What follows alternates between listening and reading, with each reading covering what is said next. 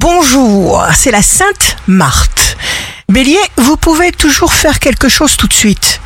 Taureau, chaque jour, ne cherchez pas l'aide des autres, cherchez-la à l'intérieur de vous.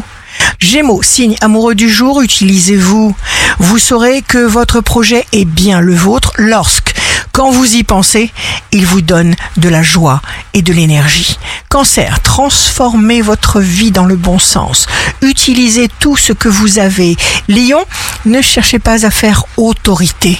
Fonctionnez sans rien imposer. Vierge, signe fort du jour, vous devenez de plus en plus sûr de vous, vous prenez conscience comment vous existez. Balance, vous avez la grande chance d'avoir du discernement.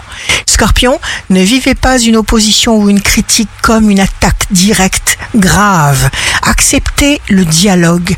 Sagittaire, on ne gaspille pas sa vie en étant pessimiste.